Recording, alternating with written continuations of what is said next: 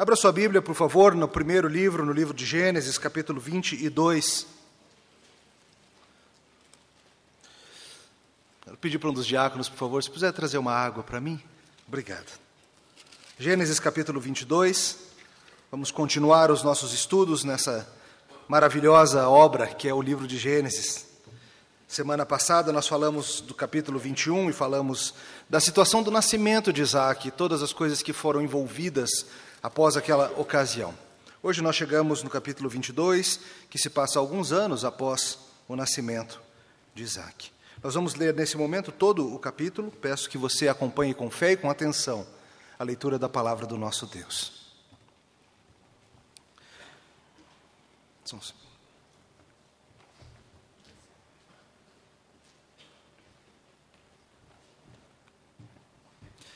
Depois dessas coisas, pôs Deus a Abraão à prova. E lhe disse: Abraão.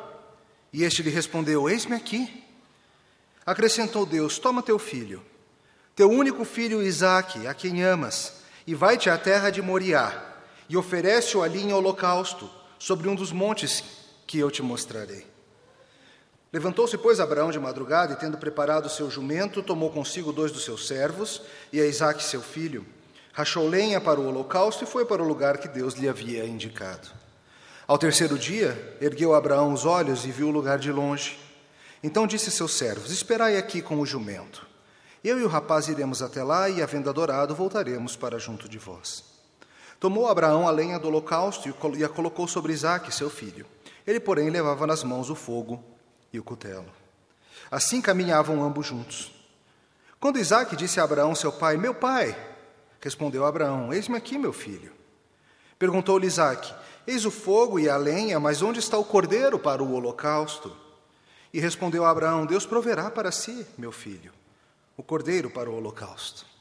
E seguiam ambos juntos. Chegaram ao lugar que Deus lhes havia, lhe havia designado, e ali edificou Abraão um altar, sobre ele dispôs a lenha, amarrou Isaque, seu filho, e o deitou no altar, e em cima da lenha, estendendo a mão, tomou o cutelo para imolar o seu filho. Mas do céu lhe bradou o anjo do Senhor: Abraão, Abraão. E ele respondeu: Eis-me aqui. Então lhe disse: Não estendas a mão sobre o rapaz, e nada lhe faças, pois agora sei que temes a Deus, porquanto não me negaste o filho, teu único filho. Tendo Abraão erguido os olhos, viu atrás de si um carneiro preso pelos chifres entre os arbustos. Tomou Abraão o carneiro e ofereceu em holocausto em lugar do seu filho. E pôs Abraão por nome aquele lugar: O Senhor proverá. Daí dizer-se até o dia de hoje: no monte do Senhor se proverá. Então do céu bradou pela segunda vez o anjo do Senhor a Abraão e disse: Jurei por mim mesmo, diz o Senhor, porquanto fizeste isso e não me negaste o teu único filho, que deveras te abençoarei, e certamente multiplicarei a tua descendência, como as estrelas dos céus e como a areia na praia, a tua descendência possuirá a cidade dos seus inimigos.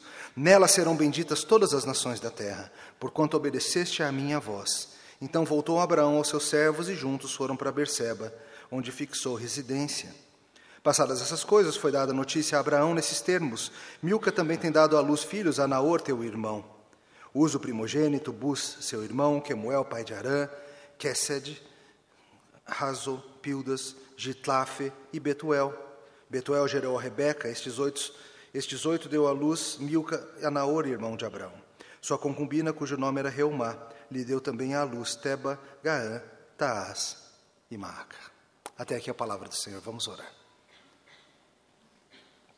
Obrigado, Senhor, por esse registro histórico tão importante para a gente entender a própria história da redenção.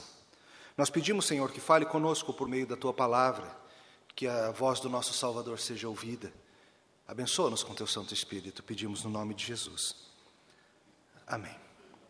Certa vez, meu irmão Tércio, e é o mês de ilustrações do meu irmão Tércio, ele estava para voltar para o Brasil, e, e eu digo para vocês: meu irmão Tércio tem histórias suficientes para eu pregar todos os sermões, começando com a história dele. Mas certa vez, pequenininho, ele voltou para casa da escola com um bonequinho do He-Man. Crianças, vocês conhecem o He-Man? Não? Gente, He-Man é melhor que Peppa Pig, melhor que Ben 10, melhor que Max Steel melhor que meu amigãozão, melhor que qualquer um daqueles desenhos japoneses. He-Man é o melhor desenho de todos os tempos. Tem o aquático, o esqueleto, o corpo, o gato guerreiro, enfim, um desenho fabuloso. Tércio volta para casa um dia com um bonequinho do He-Man. Que legal, vamos brincar. A gente foi brincando, minha mãe chega e fala: Tércio, de onde é esse bonequinho do He-Man? E Tércio fala: Foi um coleguinha da escola que me deu. Hum. E tinha dado mesmo. Tércio, por mais birutinha que fosse, não era de roubar coisas. Mas uma hora a mãe do amiguinho descobriu que o amiguinho tinha dado para o outro o bonequinho e pediu de volta. E é claro, Tércio não queria devolver. Mães envolvidas, minha mãe explica a situação para o Tércio, o amiguinho deu, mas agora ele quer de volta, e Tércio então solta uma das frases clássicas de sua vida, que até hoje é lembrada em reuniões de família. Tércio olha para minha mãe e fala: Mãe, deu tá dado, deu tá dado. E ficava repetindo isso: deu tá dado, deu tá dado. Não é para pedir de volta, deu tá dado. Será que foi assim que Abraão se sentiu naquele dia? Quando Deus fala para ele: Eu te dei e eu quero de volta. Oi? Quer de volta o quê? O meu filho que eu sempre sonhei? Tu me deste, agora quer de volta? Será que foi assim que bateu no coração dele? Será que é assim que nossas vidas caminham quando a gente Vê Deus pedindo de volta coisas que a gente julga tão valiosas como o nosso dinheiro, como o nosso tempo, como nossa saúde, como talvez a vida de alguém que é amado de você. Ou talvez quando Deus requer de você aquele sonho, quando Deus requer de você aquele projeto. Será que Deus é justo em pedir de volta? Será que Ele provê? Será que a gente pode descansar nele sabendo que se ele pede de volta, ele vai prover? E se ele pede de volta é porque é melhor para a gente? Será que nós podemos entender nessa história toda que ele faz o que é melhor para nós? Hoje, Gênesis 22 vai nos ajudar a entender tudo isso.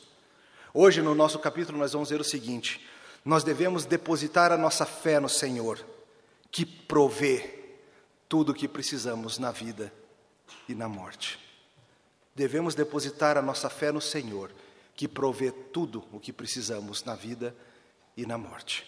Vamos ver duas partes. Primeira parte: Deus pede coisas difíceis ao seu povo. Olha o verso 1 de novo.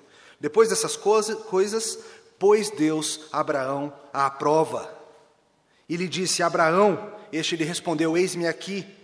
Acrescentou Deus: Toma teu filho, teu único filho, a quem amas, Isaque, e vai-te à terra de Moriá e oferece-o ali em holocausto sobre um dos montes que eu te mostrarei.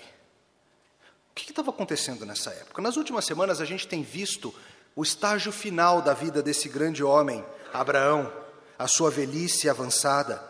Nós estamos acompanhando a história dele, nós vimos nas últimas semanas a mudança dele dos carvalhais de Manre para a região de Gerar, terra de Abimeleque. Vimos ele tentando aquele velho truque da irmã, lembra? e falhando espetacularmente. Então, finalmente, a promessa se cumpriu. Deus cumpriu sua promessa, como ele sempre faz. E nasceu Isaac. E nós rimos juntos. Nós rimos e nos alegramos e amamos a promessa. E vimos ainda daí a tensão de a situação tensa com Ismael e Agar. Vimos o pacto sendo feito com Abimeleque e terminamos a nossa história em paz. Abraão tem um filho, Abraão tem uma terra, Abraão planta uma tamargueira, bebe água do seu poço e descansa na providência do Senhor.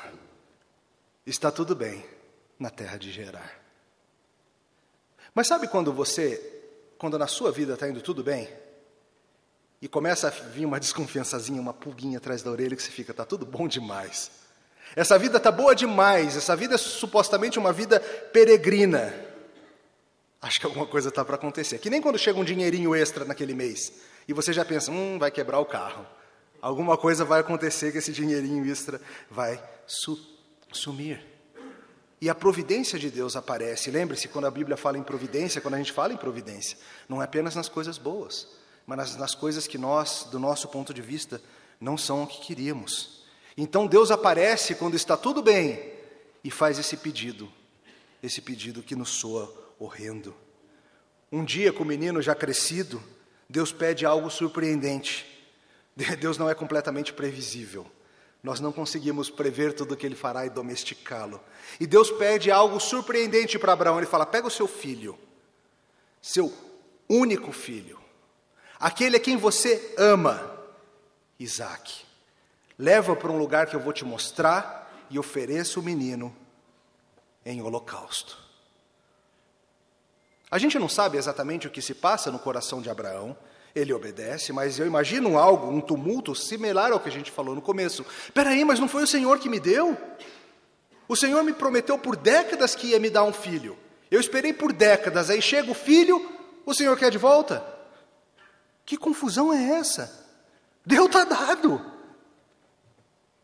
O que você faria, meu irmão, minha irmã, se Deus te pedisse de volta aquilo que é tão precioso para você? Pega essa casa que eu te dei, que você acabou de terminar de pagar a reforma. Pega esse carro que eu te dei e você acabou de trocar com cheiro de novo, a gasolina ainda é original, nem precisou encher o tanque. Pegue isso. Pegue a sua esposa que eu te dei. Pegue a tua saúde de ferro que eu te dei e me devolva. No final das contas, a questão é: Abraão, tu me amas mais do que as coisas que eu te dei? Ou tu me amas por causa das coisas que eu te dei? Abraão, tu me amas mais do que as promessas que eu fiz para você? Abraão, eu sou o bem maior da tua vida? Deus pede algo aqui para Abraão que ele não pediu de nós de maneira tão severa, havia um propósito claro nesses eventos, a gente vai falar mais disso adiante, mas o princípio continua valendo para todos nós. Deus muitas vezes espera do seu povo coisas difíceis espera que nós façamos sacrifícios, espera que nós saiamos da nossa zona de conforto, espera que nós nos envolvamos com coisas que são difíceis e que a gente preferia não ter nada a ver com elas.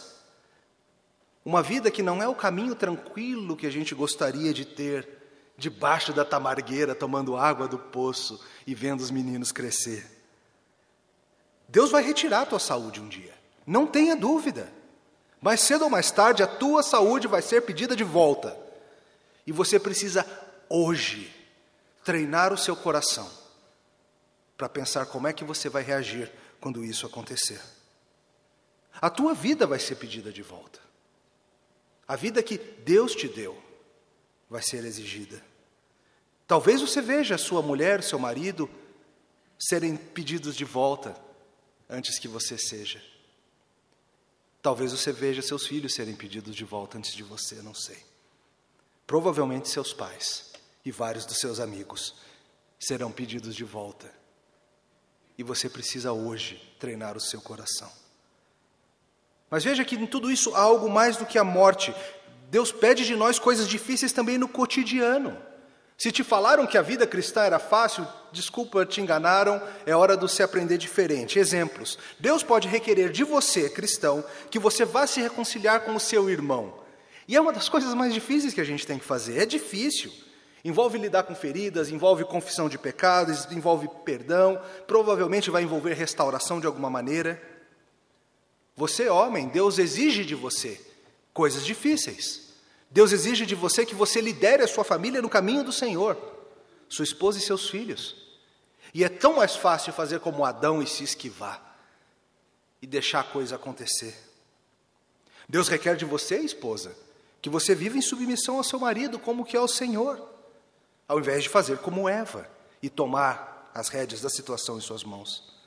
Deus requer de você, que é oficial da igreja, que você seja fiel aos votos que fez no momento da sua ordenação. Semana que vem, Mateus vai fazer alguns votos aqui diante de Deus e de nós. E Deus espera dele isso. Deus requer de você, cristão, que você leve a vida cristã a sério que você trabalhe usando os meios de graça que Ele te deu, para que você cresça e deixe de ser menino e aprenda a crescer. A vida cristã é cheia de coisas difíceis. Mas ao mesmo tempo, o Senhor Jesus nos incentiva, nos dizendo que, mesmo que a gente deixe várias coisas no caminho, aquilo que nós recebemos é muito superior. Ele diz: todo aquele que tiver deixado casas, irmãos, irmãs, pai, mãe, mulher, filhos ou campos por causa do meu nome, receberá muitas vezes mais e herdará a vida eterna. Voltemos à nossa história. Um holocausto do seu próprio filho. A gente não sabe aqui a idade exata de Isaac. As palavras hebraicas utilizadas podem indicar alguém de alguns poucos anos, pode indicar também um adolescente. De qualquer forma, trata-se de alguém que com força suficiente para carregar a madeira e fazer algumas perguntas contundentes. Então é uma criança, talvez um pré-adolescente, alguém dessa idade. E agora, sendo pai, essa história toma uma nova dimensão para mim. É impossível ler Gênesis 22 sem, sem pensar. Oi? É um pouco desorientador pensar que minha filha, a Débora, não é minha em última instância. Mas essa é a verdade que pais precisam aprender. Que ela e tudo que eu tenho é do Senhor. E veja, Deus não vai pedir de volta por capricho. Deus não vai pedir de volta por engano nem por maldade. Mas a sua sombria providência pode nos parecer terrível às vezes. O que é um holocausto? O holocausto que ele está pedindo era uma oferta a ser consumida em sua inteireza por meio do fogo. Isaac, como um animal sacrificial, seria atado, seria morto com o cutelo e seria então queimado como aroma agradável ao Senhor. E Abraão age. O que você ia fazer se você estivesse no lugar de Abraão? Você ia fingir que não ouviu? Ou você ia ficar enrolando? Não, tudo bem, eu faço, Senhor, mas primeiro eu tenho que resolver aquele problema ali da represa, primeiro eu tenho que fazer isso aqui, ou você ia fugir para outra terra, o que, que você ia fazer? Pense em Abraão, pense em quem é esse homem. Pense no Abraão que você encontrou alguns capítulos atrás, se escondendo atrás da mulher, com medo lá no Egito, se escondendo de novo atrás da mulher, lá com Abimeleque. Será que esse homem está pronto para a prova que o Senhor vai lhe dar? Esse homem de 100 anos agora está pronto para essa prova. Levou 100 anos para Deus trabalhar Abraão em quem Abraão é, mas agora nós temos um gigante da fé andando entre nós. E Abraão vai em frente. Ele se levanta logo cedo, você sabe quando você está agoniado para fazer alguma coisa no dia seguinte, que rapidinho você acorda, levanta, vamos lá, por que, que esse banco não abre, por que, que aquele lugar não abre, vamos resolver esse negócio.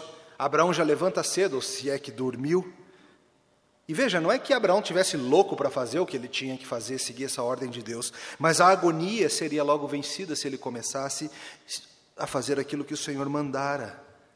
Nós devemos seguir o que o Senhor manda a gente fazer, independente de parecer-nos agradável ou não. Isso é ser adulto, isso é ser servo do Senhor. E lá vão Abraão e o menino e dois empregados.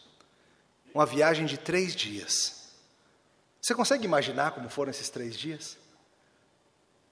No jumento, caminhando, pensando, olhando de rabo de olho para o menino, pensando naquilo que não seria, respondendo perguntas sobre a vida e talvez sobre o futuro. Imagina, se nesses três dias o filho começa a perguntar para ele: Pai, quando eu crescer, o que, que você acha de eu construir uma casa perto daquele rio bonito que tem ali?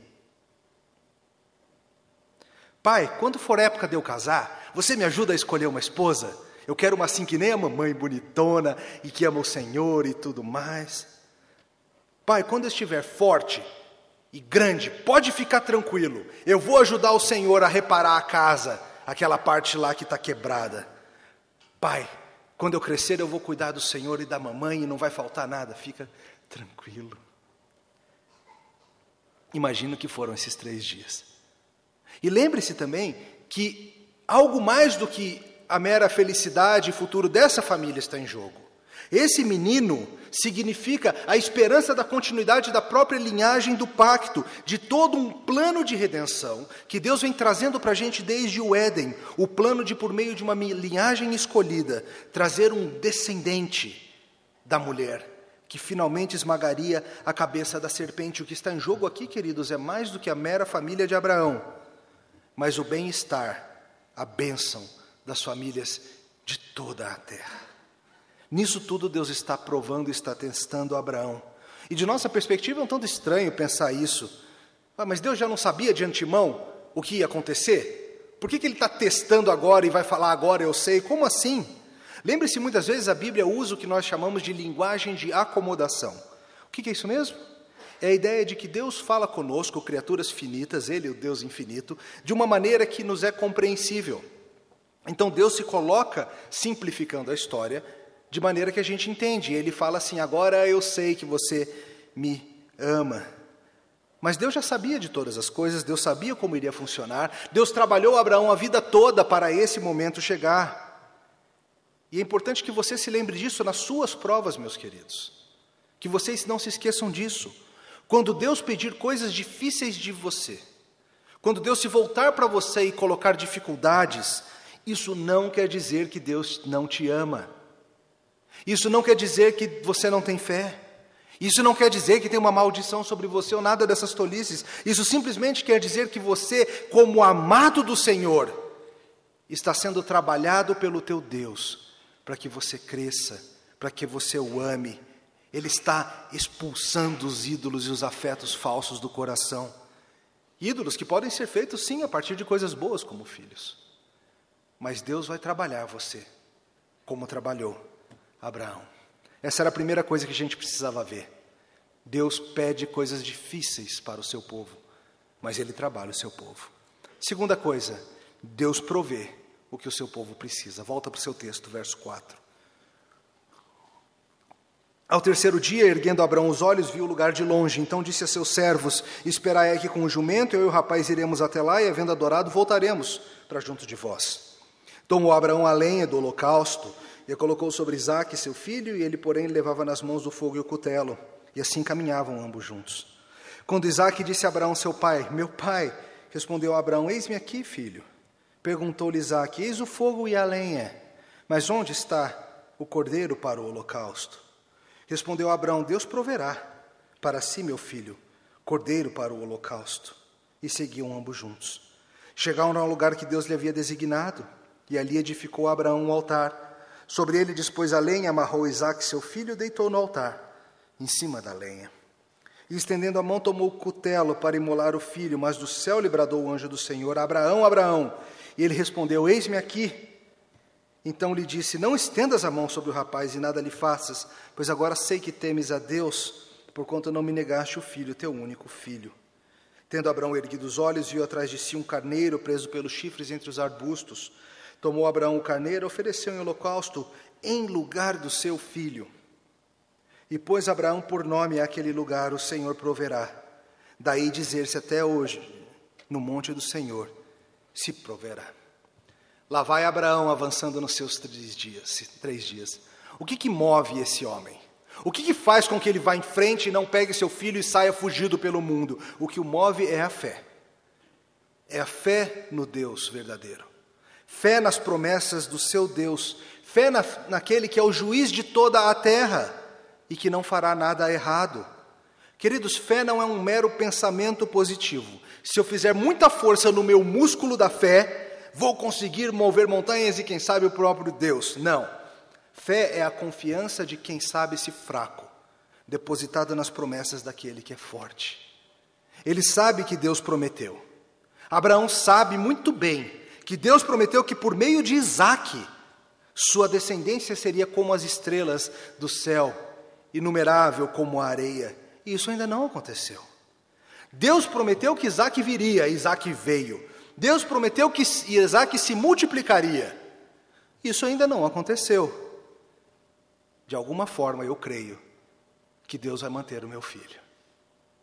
Isso se evidencia aqui no verso 5, talvez você tenha notado. Olha de novo o verso 5. Então disse a seus servos: Esperai aqui com o jumento, eu e o rapaz iremos até lá, e havendo adorado, voltaremos. No hebraico é ainda mais enfático: e nós voltaremos. Não sabemos direito o que se passa pela cabeça de Abraão. Mas quando chega na hora dele ir sozinho com seu filho, ele avisa aos seus servos: Nós dois estamos indo, nós vamos adorar, e nós dois vamos voltar. Não sei como, não sei, mas eu confio em quem falou. Eu sei que Deus é Deus, eu sei que Deus é bom, eu sei, que eu sei que Deus sabe o que faz, e Ele prometeu. Tá, podia ser uma mera tática aqui da parte dele, porque afinal, se ele fala, nós vamos, mas só eu volto, o moleque podia se picar, mas não é isso. Como nós lemos hoje em Hebreus, Hebreus dá uma interpretação autorizada do que se passa. Eu vou ler para vocês lá no capítulo 11 novamente. Olha o que ele fala. Pela fé, Abraão, quando posto à prova, ofereceu Isaque e estava mesmo pronto para sacrificar o seu unigênito, aquele que acolheu alegremente as promessas, a quem se tinha dito: em Isaac será chamado a tua descendência. Verso 19: Porque considerou que Deus era poderoso, até para ressuscitá-lo dentre os mortos, de onde também figuradamente o recobrou. Viu? Abraão cria. Ele não sabia explicar como, mas ele cria que Deus prometeu que daquele menino sairia sua descendência, e por isso ele vai, e nós vamos juntos. E se precisar, eu mato e Deus traz de volta, porque esse é Deus. E veja como a situação vai evoluindo rapidamente. Eles estão no caminho, Isaac começa a perceber que tem alguma coisa estranha. Talvez ele já viesse percebendo, mas só agora tem coragem de dizer. Ele fala: Pai, então, estou vendo a madeira para o fogo, estou vendo o fogo, Estou vendo o cutelo afiado do Senhor, que eu já vi em ação, mas, mas cadê o cordeiro? Cadê o sacrifício? Cadê aquele que vai morrer? Só estou eu e o Senhor aqui. E Abraão dá uma resposta enigmática, que no final das contas é a resposta para a vida inteira, é a resposta para todos os nossos corações. Deus proverá para si, meu filho cordeiro para o holocausto. No final das contas, a questão é: confiamos que Deus proveu o que é necessário? Confiamos que Ele sabe melhor do que nós o que é necessário? A dura resposta é que a minha fé não é como a fé de Abraão. É difícil muitas vezes me identificar com ele. Eu espero um dia não, eu espero nunca estar perto de um teste como esse. Espero um dia estar pronto para um teste como esse, crescendo em fé. Mas hoje não estou. E infelizmente, a Bíblia nos ensina que há outra pessoa com quem você deve se identificar nessa história. Talvez até agora você tenha se visto apenas como Abraão, de quem se pedem coisas difíceis. Mas a comparação bíblica é feita entre nós e Isaac. A Bíblia, ao longo de toda a sua história, fala que nós, como Isaac, somos como ovelhas para o matadouro. Nós somos aqueles que têm de morrer. E se você estivesse no lugar de Isaac?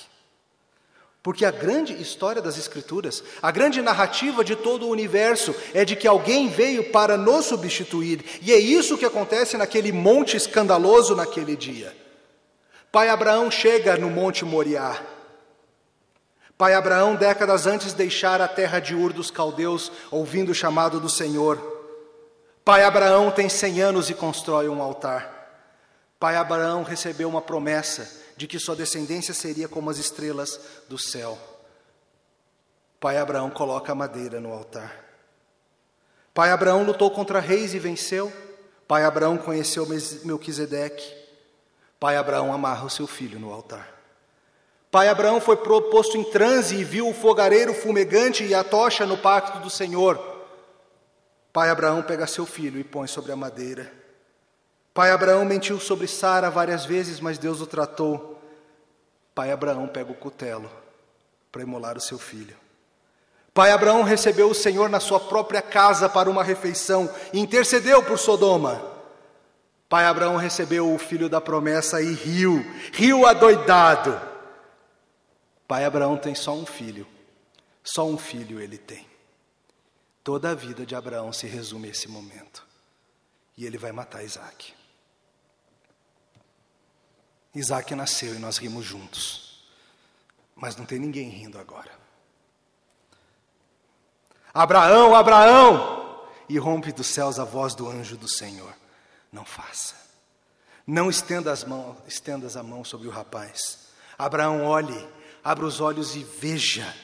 O Senhor proveu cordeiro para si.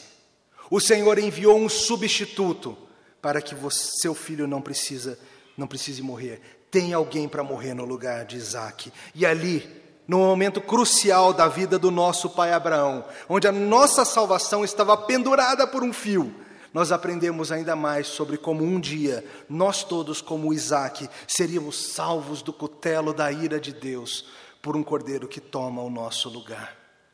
Esse é o maravilhoso princípio bíblico da expiação substitutiva. Isaac foi redimido da morte certa e a sua redenção envolve um substituto. Esse princípio aparece ao longo de toda a Bíblia. Começa lá no Éden, passa pela lei mosaica e culmina naquele dia no Monte da Caveira, onde o Cordeiro de Deus morre. E de maneira assustadora estamos aprendendo hoje, nesse capítulo, mais sobre como a semente prometida iria nos resgatar. Hoje é lugar comum para a gente pensar: ah, Jesus morreu por nós. Fala isso como quem fala: tomei um sorvete hoje, estava uma delícia. Queridos, isso é um princípio chocante. Nosso resgate da morte envolve substituição, envolve um cordeiro santo tomar o nosso lugar, como ovelha muda ele foi conduzido, sem abrir a boca. Certa vez, João Batista, primo de Jesus, chegando, viu seu primo aparecendo e, certamente com o lábio trêmulo, disse: Eis o Cordeiro de Deus que tira o pecado do mundo. Lá no capítulo 8 de João, Jesus estava conversando com o pessoal e ele fala algo muito interessante. Ele fala para eles: Abraão viu o meu dia. Abraão viu o meu dia e se alegrou. Abraão entendeu de alguma forma, por meio daquela experiência terrível do Monte Moriá, que de alguma maneira todos eles teriam um substituto. E ele aprendeu algo inestimável acerca do seu redentor. Mais tarde, o Monte Moriá veio a ser identificado como o lugar onde o próprio Templo de Salomão foi construído. Lá em Crônicas a gente vê isso. Aqui é o lugar onde depois Jerusalém seria construída onde ali seria erguido o templo, e não, monte, não muito longe dali, daquela montanha, havia um lugar que recebeu o apelido de lugar da caveira. E naquele outro lugar da caveira, o Gólgota, um outro cordeiro, foi pego à força. E aquele outro cordeiro foi colocado no altar de madeira para ser sacrificado. E um autor diz assim: E Jesus podia olhar para o céu e ver a faca nas mãos do Pai preparada para descer sobre ele, sabendo muito bem que para ele não haveria intervenção de última hora, para ele não haveria substituto, pois ele era o próprio Cordeiro de Deus. E após esse resgate, após a salvação, Abraão dá o nome para aquele monte que é o nome mais bonito do mundo. A montanha com o nome mais bonito de todas, mais bonito que Monte Pascoal, mais bonito que Denali, o nome mais bonito que Mauna Loa, no Havaí, a montanha comprida. Mais bonito que o pão de açúcar. Mais bonito que o morro da avó Salvelina. Mais bonito que o Mont Blanc, o Monte Branco. O Monte Yahvé Iré. O monte o Senhor proverá. O povo de Jeová Jirê. O povo que tem o Deus que provê. Às vezes a gente escuta o povo falando por aí, Jeová Jirê, significa que Deus vai me dar um carro novo. Deixa de ser bobo. Significa algo muito superior. Significa que o Senhor proveu um substituto para si, e esse nunca sairá da tua posse. A obediência de Abraão, provindo da fé, continua trazendo para ele bênçãos pactuais, as mesmas promessas que Deus já fizera, ele repete: Eu jurei por mim mesmo, não me negaste teu único filho, eu sei que tu me amas. E hoje nós, desse lado da cruz, podemos olhar e bradar com alegria, que sabemos que o Senhor nos ama, porque ele não poupou o seu único filho para nos resgatar. O Senhor proveu cordeiro para si. E o capítulo 3 termina com uma breve genealogia de Naor falando dos desenvolvimentos familiares. Deus segue trabalhando, Deus segue avançando, Deus segue cumprindo o que prometeu. A gente vê um nomezinho Rebeca, que logo vai voltar a ser importante. Mas a mensagem é essa: Ele proveu, Ele cuida, e nesse caso, definitivamente, deu está dado. Não tem como pedir de volta. A redenção é nossa.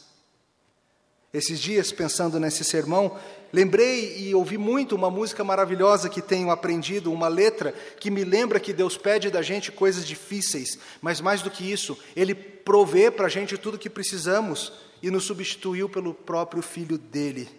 O nome da música é Uma Noite Bela e Escandalosa, e a música diz assim: Suba ao monte da misericórdia, rumo à enchente perpétua e vermelha ajoelhe-se e mate a sua sede. Vá adiante, seja purificado. Siga Cristo até a montanha, pecador destruído pela queda. Limpe sua alma e seu coração. na fonte que flui para mim e para você. Naquela árvore maravilhosa, trágica e misteriosa, naquela noite bela e escandalosa, você e eu fomos pagos em sangue lavados. Que noite bela e escandalosa. Na colina serás redimido, aos pés da cruz justificado, teu espírito restaurado pelo rio que derrama do bendito Salvador. Naquela noite maravilhosa, bela e escandalosa. Na colina serás libertado. Na colina da caveira, Moriá, Sinai e Sião se encontram. A lei é satisfeita. Deus provê cordeiro para si. E Jerusalém descansa.